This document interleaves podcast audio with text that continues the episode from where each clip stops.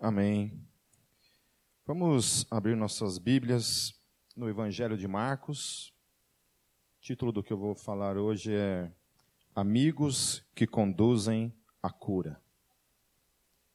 Vamos lá a partir do versículo 1. Vamos orar antes de tudo, mais uma vez.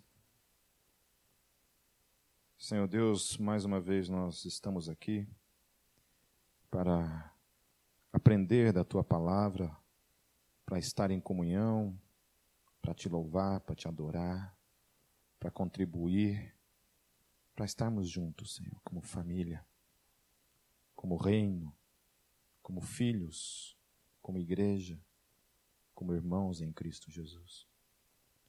Te louvo por esse lugar, te louvo por tudo que o Senhor fez, tem feito e ainda fará por meio deste lugar em nossas vidas.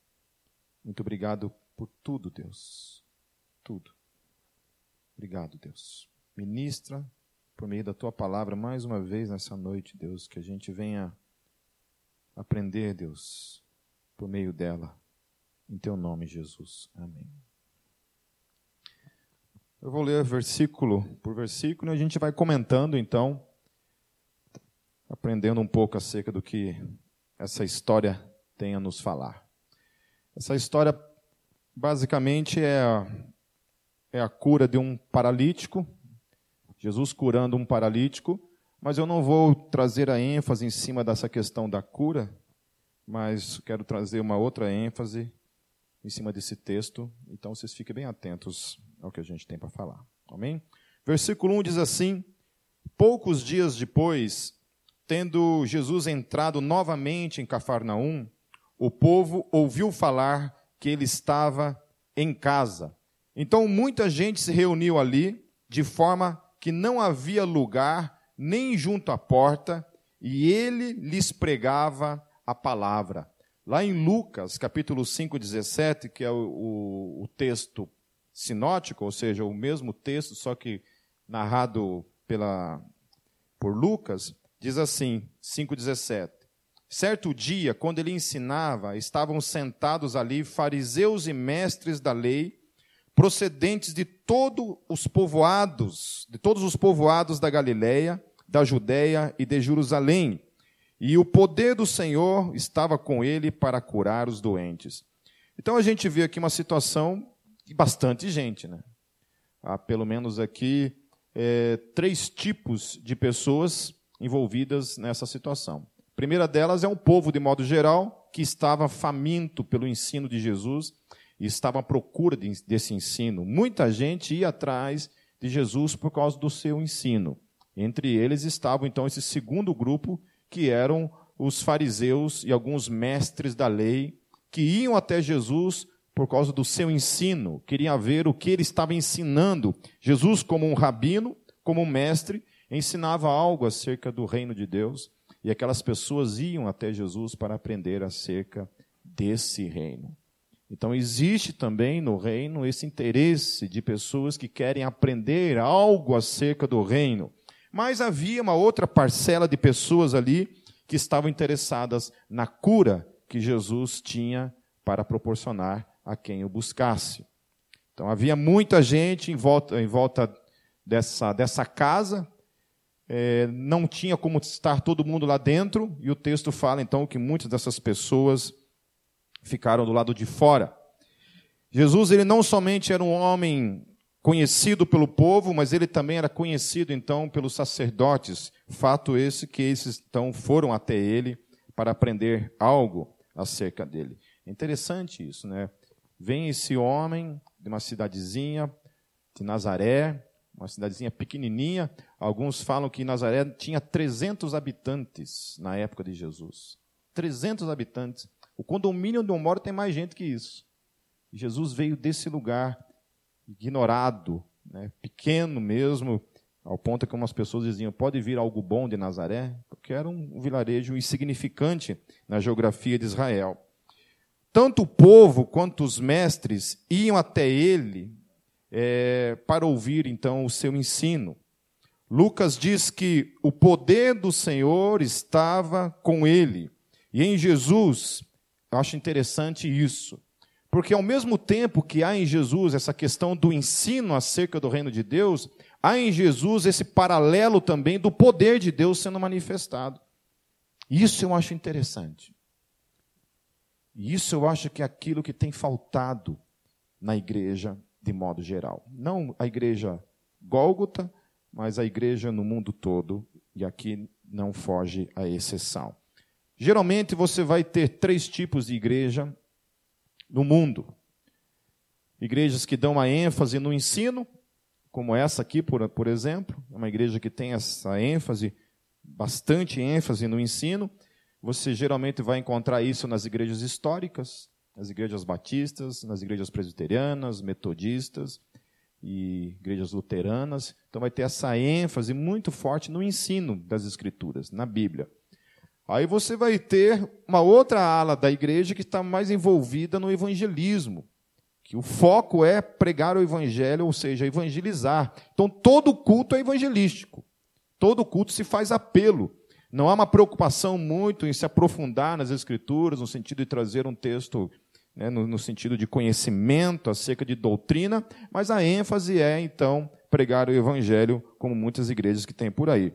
E outras têm a ênfase, então, no milagre, nos prodígios, na cura, é, em dons mais carismáticos. E aí você entra nessa igreja, você vê acontecendo coisas né, nesse, nesse aspecto. E aí a pergunta é: qual dessas três estão corretas? Qual dessas três igrejas estão certas? A Gólgota está certa pela sua ênfase, as igrejas que pregam mais interesse, na, têm mais interesse na pregação do evangelho, no evangelismo, ou as igrejas que têm a ênfase maior na questão do prodígio, na questão do milagre? A verdade é que as três estão certas. As três estão certas. Mas, infelizmente, hoje, raramente você encontra uma igreja sobre a face da terra que consegue vivenciar essas três coisas de modo equilibrado. Geralmente você vai ter uma igreja que há muita manifestação de cura, né, manifestação de demônios, por exemplo, chega a fazer entrevista com Satanás. Né? Geralmente você vai ter esse tipo de igreja aí, mas daí quando o cara pega a Bíblia para ensinar a Bíblia, para falar acerca da Bíblia, é um, é um despejar de abobrinha, né? É um despejar de coisas que muitas vezes não se encontram nem na Bíblia, ou que às vezes é distorcida das Escrituras, para falar heresia. Né? E o povo às vezes está lá, fica 15 anos numa igreja e nunca aprende nada acerca da salvação. Então é comum você ver esse tipo de, de, de igreja que as pessoas não têm certeza da sua salvação, as pessoas acham que perdem a sua salvação a todo momento. E aí você vai para essas igrejas que têm a ênfase no ensino, como essa, cria um, um aspecto de relaxo, de, de acomodação. assim. É um conhecimento que não se transforma em ação, não se transforma em vida, não se transforma em algo que transforma não somente o indivíduo, mas transforma o mundo transforma aqueles que estão à sua volta. Nesses 15 anos de igreja, todas as ministrações e ensinos que a gente tem dado nesses 15 anos, 14 anos, né, indo para o 15 ano, a gente não vê todo esse conhecimento se transformando em algo prático, algo transformador realmente na vida. É. Ainda as coisas que transformam são aquelas coisas mais básicas mesmo, e a gente se contenta em ficar nessas questões básicas e a gente não vai mais além. Eu vim de uma igreja que passei muita fome de púlpito, muita fome de púlpito. Domingo era um dia que eu ia para a igreja e era uma mesmice sempre. Eu, as pregações não me preenchiam, não me traziam nada novo. Se, eu falar, se você me perguntasse se eu lembro de alguma coisa que durante o tempo que eu fiquei na minha igreja, naquele tempo eu não lembro de nada do que foi anunciado. Eu lembro de uma pregação de um pastor que foi lá visitar. Ele foi lá passar um final de semana com a gente lá e ele pregou no domingo. E até hoje eu lembro da pregação dele. Se você pedir para eu parar agora e pregar o que ele pregou, eu lembro ponto por ponto tudo que ele pregou. Ele pregou sobre a, a parábola do bom samaritano. E até hoje eu lembro disso. Mas os outros pastores que eu tive, eu tive três pastores naquela igreja, eu não lembro nada do que eles falaram. Então era assim, era uma igreja morta, uma igreja que não tinha não tinha ensino, não tinha evangelismo, não tinha manifestação nenhuma de cura. Era uma igreja morta. Depois houve um avivamento, uma mudança, uma transformação nessa igreja histórica, e realmente houve um, algo maravilhoso lá nesse aspecto. Aí depois voltou para a mesmice novamente. Mas eu tenho algumas, alguns receios com relação à, nossa realidade e eu gostaria que realmente Deus, no ano de 2016, fizesse um milagre nessa igreja. Não por, pelo meu esforço, mas pela sua graça, que alguma coisa acontecesse na minha vida e acontecesse na vida de todos nós. Nós vamos nos reunir como liderança, planejar o ano de 2016 e eu peço que a igreja ore por isso. Ore por isso. Que não queremos viver 2015 nunca mais nas nossas vidas. Apesar de que isso é impossível também. Mas vivenciar aquilo que a gente vivenciou em 2015 como igreja, não quero nunca mais para nossas vidas. E eu espero que 2016 seja um ano diferente na nossa vida. Então, esses, esses três tipos de pessoas buscavam Jesus. E o interesse que eu estou falando para vocês nisso é que nós temos que nos preocupar não somente com uma área da nossa vida. Eu sou um cara que procura equilibrar na minha vida essas três áreas sempre. Quando eu estou lendo alguma coisa, eu sempre estou lendo um livro de apologética, de filosofia cristã, alguma coisa. Não perco meu tempo lendo filosofia ateísta, leio só coisa que me edifica, não vou atrás de, de outras coisas.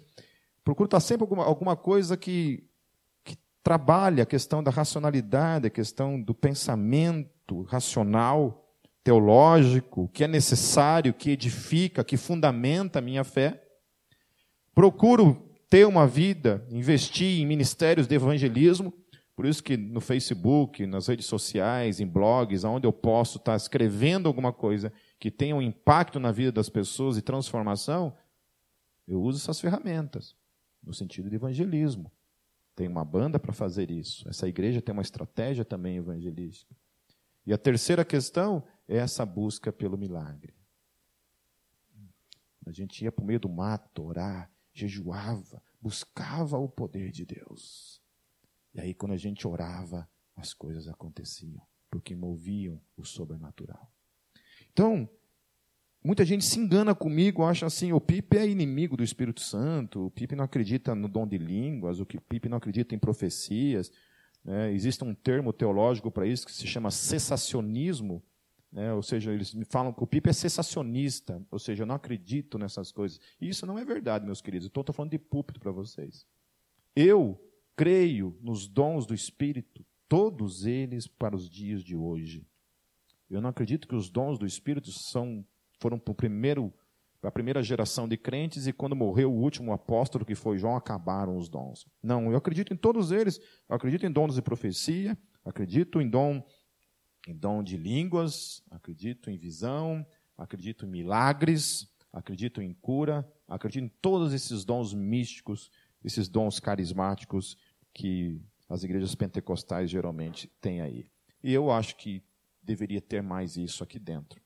Né? Então, não sei se vocês acham que, que eu vou ficar bravo com vocês se vocês orarem em línguas, alguma coisa. De repente, vou dar uma cadeirada em vocês. Não é isso, tá? Ok? Então, Amém? Obviamente que agora não é o momento de você levantar e começar a falar xananaia, xananaia para mim, né? Não é isso, tá? Não é agora o momento. Mas vocês são livres, está no momento de louvor ali, está tão alto o som que ninguém mais nem ouviu o que você está falando mesmo. Então pode orar à vontade. Amém? No seu secreto, em Deus. Se você tiver uma palavra profética para entregar para a minha vida, eu vou ouvir, vou orar a respeito. Eu estou em Curitiba, eu e minha esposa estamos em Curitiba por causa de uma palavra profética que nos foi entregue. Deus usou um profeta, chegou para nós, falou Que o nosso tempo lá em Foz do Iguaçu tinha acabado e era para a gente vir embora. E aquilo testificou no nosso espírito. Se não fosse talvez aquele profeta, nós não teríamos, não estaríamos aqui hoje. Não saberíamos se a Gólgota existiria. Aí são né, paradoxos que a gente não vai entrar em questão aqui agora. Então, é, Jesus ele não apenas ensinava, mas ele tinha então a manifestação do poder de Deus no reino de maneira viva no dia a dia, que é o que eu e você temos que buscar. Não ter um evangelho somente um evangelho de, de ensino, que eu acho que tem que ter também. Nós temos que entender isso. O que muita gente não entende é que se apega naquele conceito de que a letra mata, né, mas o espírito vivifica. É como se a Bíblia fosse inimiga do Espírito Santo. Então, para você ser amigo do Espírito Santo, você tem que ser burro. Você não pode conhecer a Bíblia. Você não pode fazer um seminário teológico. Porque se você fizer um seminário teológico, você vai ficar muito inteligente e você não vai querer ser, né, não vai querer operar milagres, porque você vai ficar cético com relação a essas coisas. Então não é isso. Apesar de que eu conheço muita gente, muita gente que foi para um seminário teológico e infelizmente saiu ateu um seminário teológico. Conheço mesmo. Conheço um, conheço um cara que conhece um pastor lá no Rio de Janeiro que é ateu e pastoreia uma igreja. Benção, né? É que eu não sei o endereço dele, senão eu já ia lá conversar com ele. E é mesmo, gente. Bom, segundo isso que meu amigo me disse, né? Aí esse meu amigo questionou ele, falou assim, mas cara, como assim? Ele, ah, eu fiz o seminário teológico, eu sei pregar, eu falo aquilo que eles querem ouvir, eles pagam o meu salário, paga bem ainda por cima. Né? Então, vou lá e falo, mas eu particularmente não acredito. Né? Conhece gente assim? Eu conheço gente assim. Que, que o tempo você vai deixando de crer em milagres. Né? Não, eu. Nem todas as minhas orações relacionadas a milagres aconteceram um milagre. Mas eu creio que todas elas Deus ouviu. E Deus manifestou a sua graça, o seu poder, segundo a vontade dele. Eu não tenho nada a ver com isso. Versículo 3. Vieram alguns homens trazendo-lhe um paralítico, carregado por quatro deles. Não podendo levá-lo até Jesus, por causa da multidão, removeram parte da cobertura no lugar onde Jesus estava e, através de uma abertura no teto, baixaram a maca em que estava deitado o paralítico. É interessante esse texto dizer quatro amigos, e aí é isso que eu quero enfatizar nessa noite essa questão da amizade. É, esses homens chegam diante daquela casa, não tinha como entrar. Eu, no lugar dele, sinceramente, tinha largado o amigo no chão ali. Falo, lascou. A gente coloca tanto empecilho para as nossas amizades, né? Tão difícil hoje. Curitibano, então, né? Apesar de eu não nasci aqui, eu me considero curitibano. Já estou engessado na cultura. É, fiquei, acho que, 10 anos, 10 não, uns 7 anos, morando num condomínio sem comentar ninguém. É, cansei, na verdade. Nos primeiros anos eu cumprimentava. Bom dia. Não me respondia. Saiu aqueles balãozinhos na minha cabeça, né, xingando o cara, mas tudo bem. Aí eu desisti, falei, quer essa mesma coisa, quer ser lasque. É. Hoje não, hoje a gente tem um relacionamento com, algumas pessoas lá, graças à minha esposa, não graças a mim, porque ela que tem amigas, não eu. E, mas eu encarnei essa cultura fria, que essa cultura de, de relacionamentos distantes, né? diferente da cidade de onde eu vim, onde os relacionamentos eram mais próximos, e a gente cria mesmo essa distância, até porque cidade pequena é mais fácil de ver amigos, né?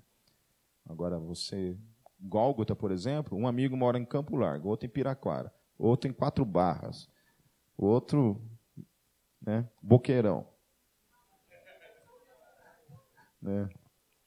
Então é complicado você ter relacionamentos, né? É difícil. Quando é uma, uma igreja de bairro, é mais fácil você ter relacionamentos. Então eles olham a impossibilidade que há ali. E aí aqueles homens têm uma ideia. Porque eles eram amigos. Eles têm uma ideia. Vamos tirar o teto. Pensou, cara? Você está na tua casa. Os caras vêm te procurar lá para você curar alguém. De repente você está ali, os caras começam a destelhar a tua casa.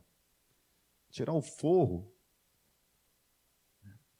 E esses quatro caras fizeram isso. Então eles não desistiram do amigo. Quantas vezes eu desisti de pessoas? Quantas vezes você tem desistido de pessoas? De amigos? Aí eles acham essa solução, uma solução. Olha, se eu tivesse ali, eu ia falar: quem foi o idiota que teve essa ideia? Eu falaria. Pisaria no pé, com certeza, cara. Porque eu, eu confesso para vocês que eu tenho um lado fleumático meu que sempre procura o esforço menor. Sempre é assim. Minha esposa que o diga. Se ela manda eu lavar louça, por exemplo, eu lavo um prato por dia. Que é para não gastar muita água, sabe? Então, assim, sempre o esforço menor. Qual que é o esforço menor? É esse. Então, eu vou por esse. Stu Weber, ele, ele fala uma coisa interessante em relação à amizade. Ele fala assim: quando você andar por um caminho difícil, é melhor andar ao lado de um amigo. Tarefas difíceis exigem um amigo. Vocês dois vão ficar juntos, vocês nunca deixarão um ao outro. Vocês vão andar juntos, correr juntos, comer juntos. Vocês vão ajudar um ao outro, vocês vão encorajar um ao outro, e quando necessário, vocês vão carregar um ao outro. Nunca entre na água sozinho. Nunca entre em batalha sozinho. Nunca, jamais ande sozinho. Fiquem juntos. Vivam juntos e, se necessário, morram juntos. Jesus Cristo general comandante do maior e mais vitorioso exército da história. Era enfático. Você não precisa de muito dinheiro, você não precisa do melhor equipamento, você não precisa do mais moderno de nada, mas você precisa sim de um amigo. Não leve bolsa, alforge nem sapato, mas sempre leve um amigo. Amém. Quando a gente pensa em amigos nos dias de hoje, essa é uma palavra que, que tem cada vez mais se tornado uma palavra que não tem muito significado nessas gerações. Amizades são algo raro hoje em dia. Geralmente as pessoas estão vivendo somente para si mesmo e a gente tem que se perguntar: se hoje eu te perguntasse assim, quem é teu amigo? Nossa, aquele cara é meu amigo. Meu amigo. Como diz o ditado: amigo de cagada e porta aberta, né? Aquele cara é meu amigo. Depois você corta isso daí, viu, Rodrigo? Não pode falar essas palavras no púlpito. Mas Sabe, às vezes eu fico me perguntando quem é meu amigo. Eu tenho um amigo na minha vida? Tenho um amigo? Tenho amigos? Hum? Amigas? Talvez no mundo das mulheres isso seja mais difícil ainda, né?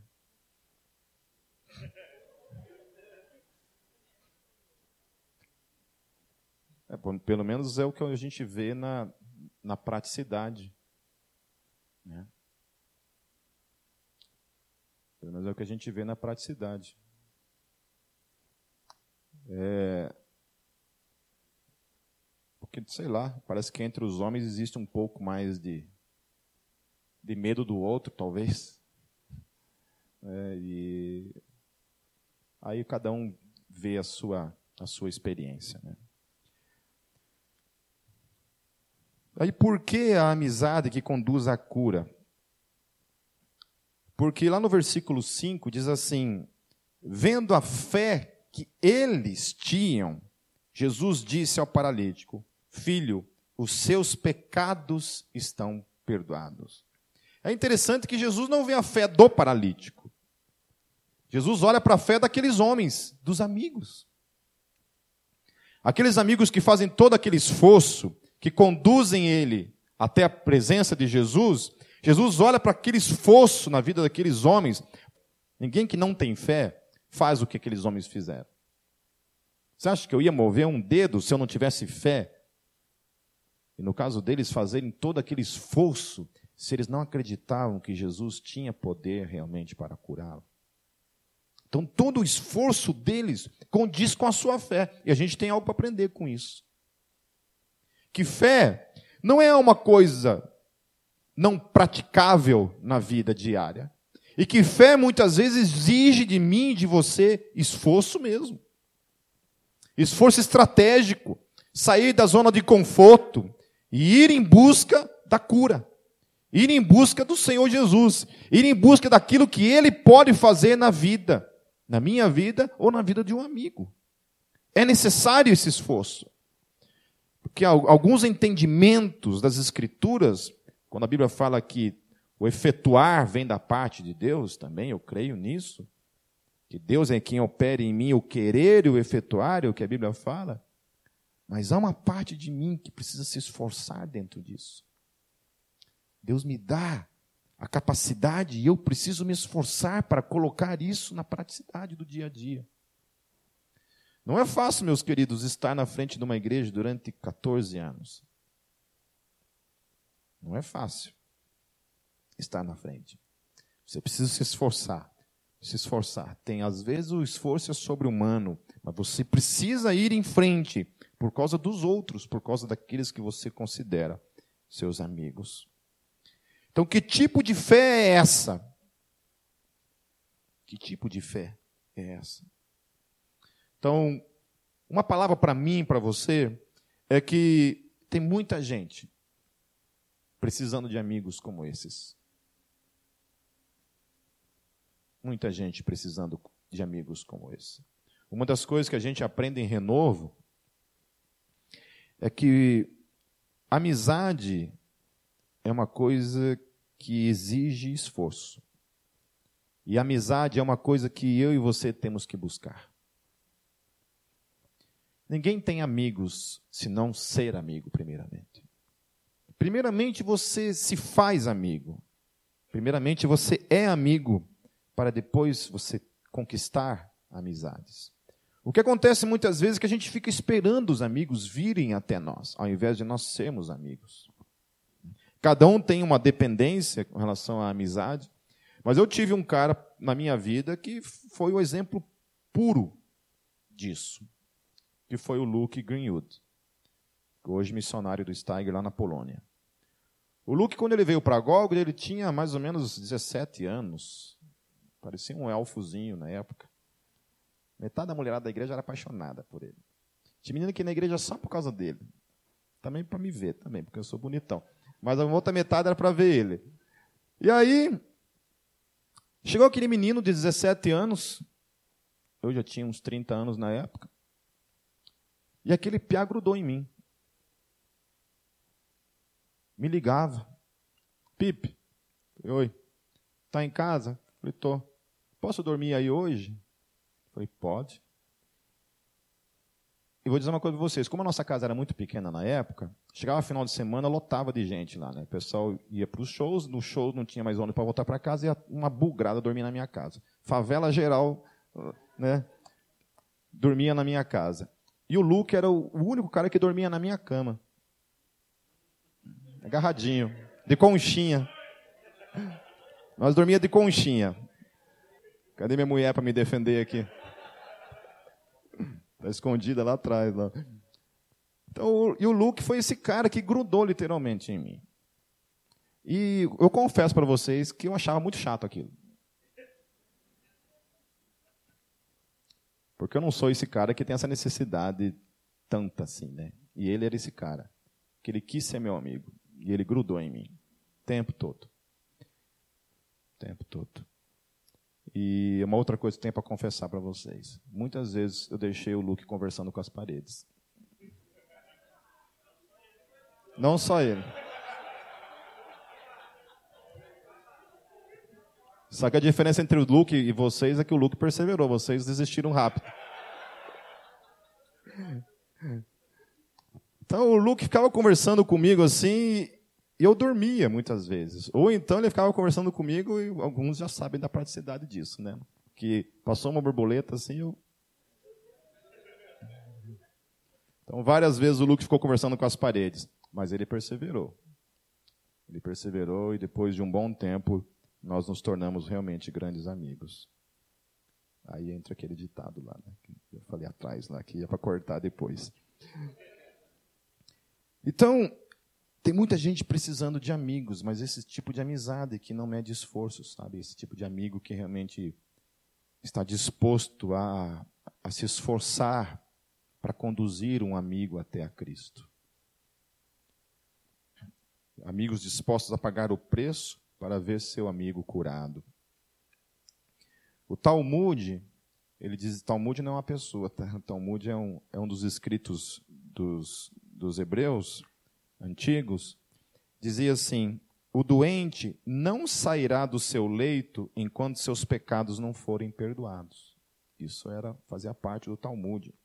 Aí chega Jesus, sabendo desse ensino, Jesus chega e diz: Filho, os seus pecados estão perdoados. Jesus apenas fez exatamente aquilo que o Talmud dizia: que um paralítico era consequência de pecados. Essa era a crença.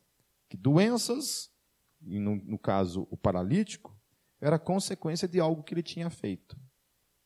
Tanto que eles perguntam para Jesus: Senhor, quem que pecou? Ele ou os pais dele?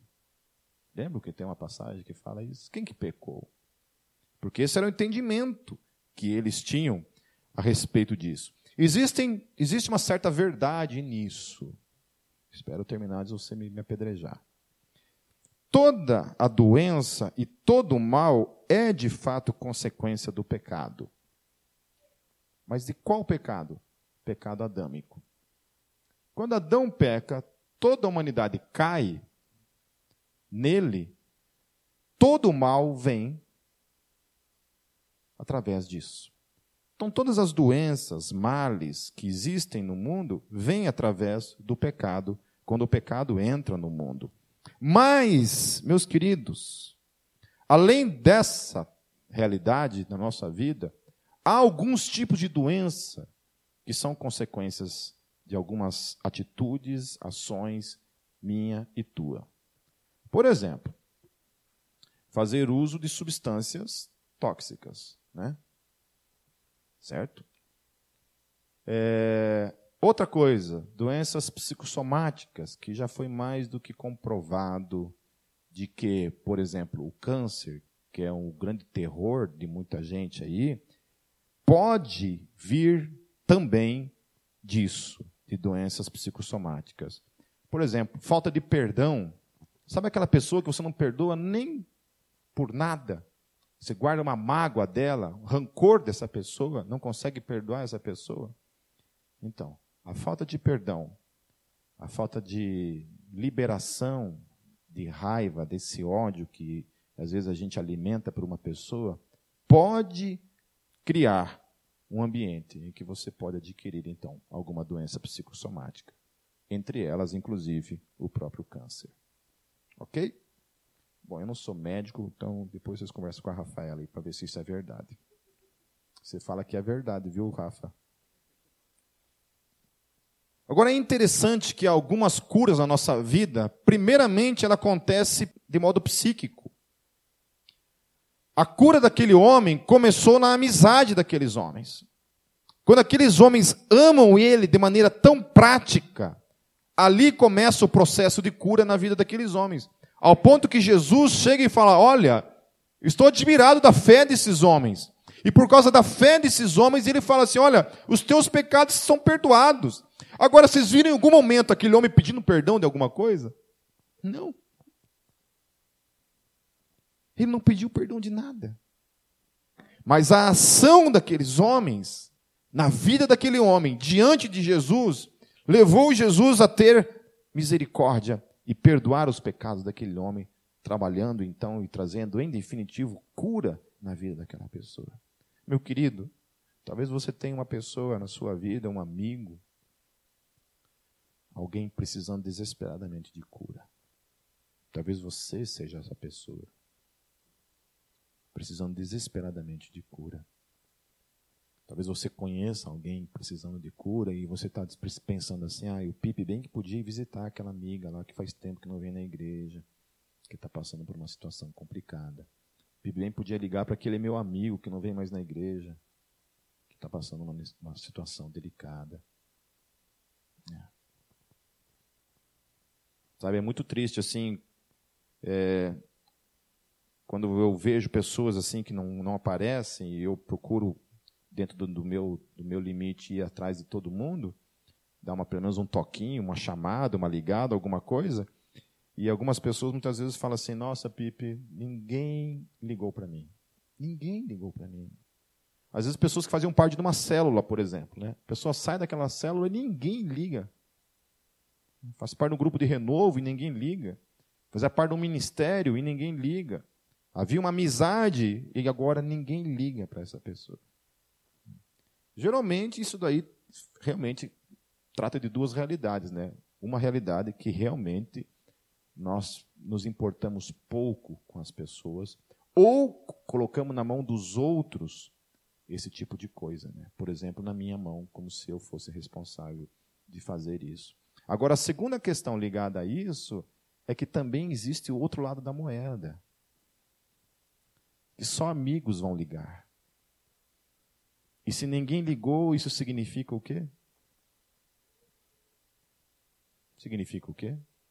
Que você não tem amigos.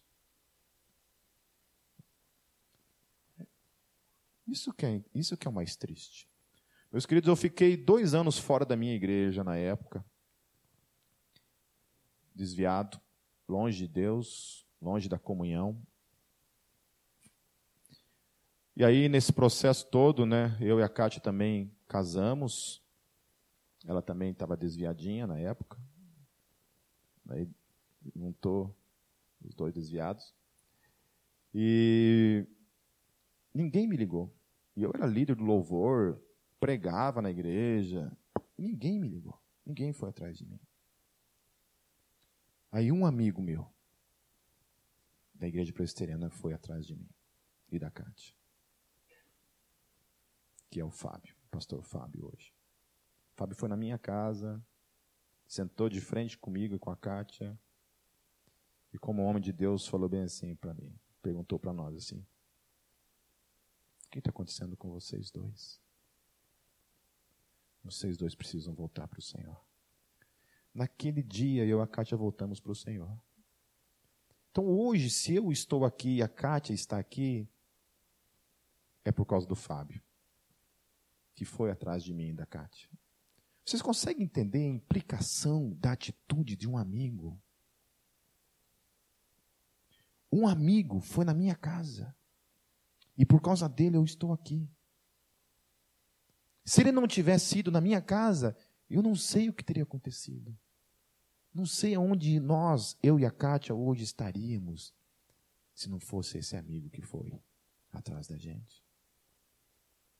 Sabe, a gente precisa ser uma igreja de amigos que se importam com o outro. E amizade, meus queridos, não é blá blá blá, mimimi, mimimi. Amizade não é Facebook. Ter, face, ter o nome do, do cara no teu Facebook. Amizade é se importar com as pessoas, ir atrás das pessoas, resgatar as pessoas. Sabe, se você está sentado aqui agora, nesse momento, e eu, na tua mente, assim, você lembra de um amigo que está desviado, que está longe de Deus, alguém que faz tempo que não aparece na igreja, alguém que você vê que está vivendo uma vida torta. Sabe, se essa, esse nome está aparecendo na, no, na tua mente, talvez o Espírito Santo está dizendo assim: ei, é você mesmo que eu quero usar para ir atrás de um amigo e trazer de volta para a luz. Amém? Seja amigo. Seja essa pessoa que se importa com os outros de verdade. Porque a gente está vivendo, meus queridos, uma geração plástica. Uma geração que não tem mais validade alguma. Sabe? As pessoas não têm mais valor para a gente. As pessoas são objetos, elas estão aqui, saem. E olha, eu vou dizer para vocês, como pastor, que todas as vezes que uma pessoa sai da igreja, isso me afeta. Me afeta muito, infelizmente. Eu conheço pastores que não estão nem aí. Que pessoas são só números, bancos. Logicamente, você não tem muito o que fazer quando a pessoa chega e oficializa. Estou saindo, você vai falar o quê? Você vai obrigar? Não tem como obrigar. Mas a gente sente todas as vezes que alguma pessoa sai. E isso traz, obviamente, algumas coisas para a nossa vida. Acho interessante o que Tiago fala, lá no capítulo 2, verso 14, e depois Tiago 5, 20. Tiago fala assim: De que adianta, meus irmãos, alguém dizer que tem fé, se não tem obras? Acaso a fé pode salvá-lo? E aí, Tiago, na mesma carta, ele fala assim: lembrem-se disso. Quem converter um pecador do erro, do seu caminho, salvará a vida dessa pessoa e fará que muitíssimos pecados sejam perdoados. Aleluia. E aí, quem que Deus usa no reino dele? Quem, afinal de contas? Quem se dispõe. Quem tem fé. Quem realmente tem fé. Essa fé transformadora. Essa fé que se importa com pessoas, acima de tudo. São meus amigos. O que, que eu fazia? Eu ia para a igreja, durante a semana toda eu estava no meio desses caras, procurando ser luz, pregar o evangelho para eles. Que eu sabia que esses caras precisam de cura, esses caras precisam de Jesus, esses caras precisam ser trazidos até Jesus. E eu quero ser esse amigo que, que os conduz até Jesus. Me tornei chato, confesso. Como todo novo convertido. Chato. Mas, meus queridos, hoje eu vejo a vida de muitos deles hoje entregues a Cristo. Caras que eu falei, eu preguei o Evangelho há 25 anos atrás. E hoje estão caminhando com Jesus. Às vezes você não vai ser, ser, esse cara que vai colher, mas você vai ser esse cara que vai plantar o evangelho no coração dele para que um dia o Espírito Santo use essa semente para trazer fruto. A reação dos fariseus que é o mais, mais estúpido nisso tudo. Né? No versículo 8 diz assim, Jesus percebeu logo em seu espírito que era, que era isso que eles estavam pensando. Opa, acho que eu pulei aqui, só um pouquinho versículos 6 e 7. Desculpa. Estavam sentados ali alguns mestres da lei, raciocinando em seu íntimo. Por que esse homem fala assim? Está blasfemando. Quem pode perdoar pecados a não ser somente Deus? Jesus percebeu logo em seu espírito que era isso que eles estavam pensando e lhes disse: Por que vocês, não, vocês estão remoendo essas coisas em seus corações? O que é mais fácil dizer ao paralítico? Os seus pecados estão perdoados, ou levante-se, pegue a sua maca e ande. Mas para que vocês saibam que o Filho do Homem tem na terra autoridade para perdoar pecados, disse ao paralítico: Eu lhe digo, levante-se, pegue a sua maca e vá para casa. Ele se levantou, pegou a maca e saiu à vista de todos. Estes ficaram atônitos e glorificaram a Deus, dizendo: Nunca vimos nada igual.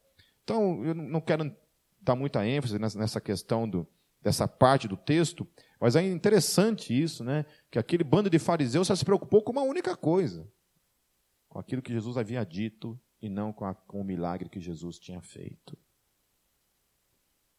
Sabe, eu acho que às vezes a gente se preocupa muito com as coisas ditas corretamente e nós gastamos muito tempo para investir em coisas que realmente curam as pessoas que realmente trazem cura para a vida das pessoas. Às vezes as nossas palavras matam as pessoas, mas uma coisa que nunca vai matar uma pessoa é um abraço. A gente falar da vida das pessoas matam as pessoas.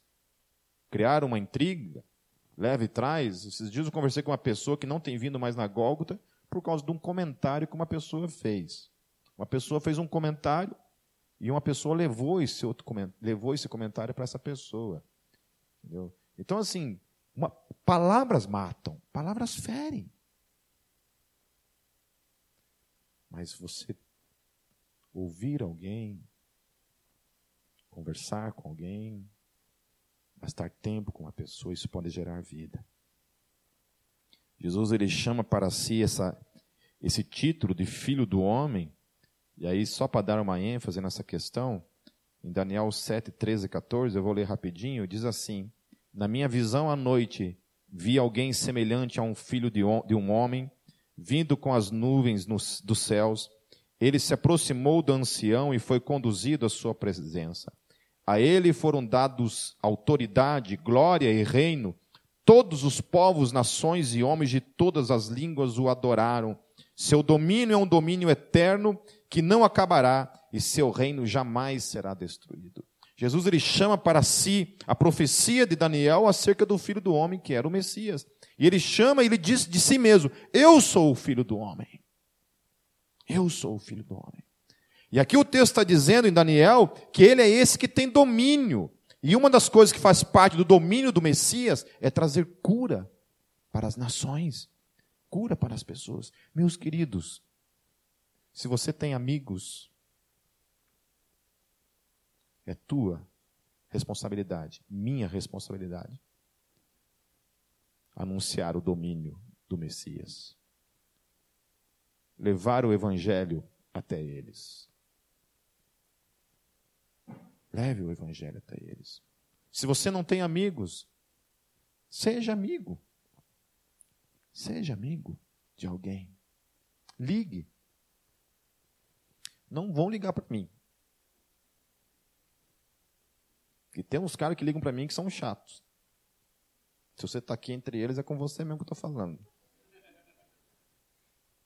Quando você liga para mim, você fala assim: E aí, Pipe? E eu respondo: E aí? E você fala para mim, Susi? Eu respondo, Susi.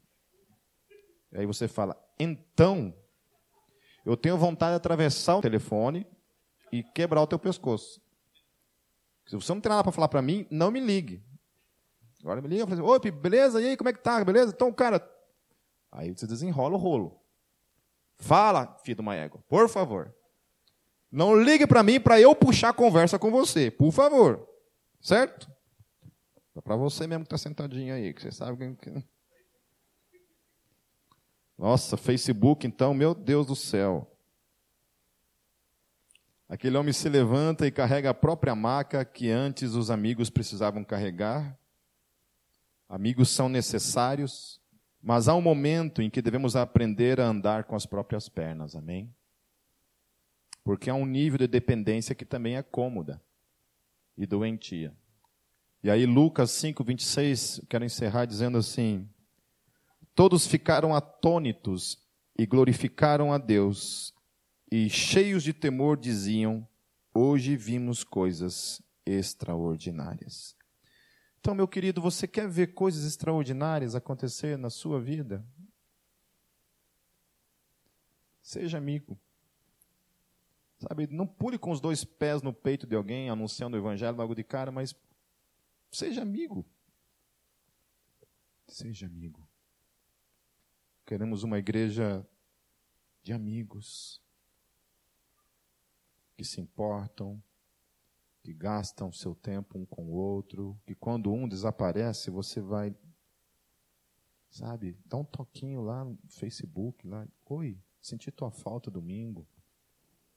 Sabe? Uma palavrinha de que você se importa realmente. Amém?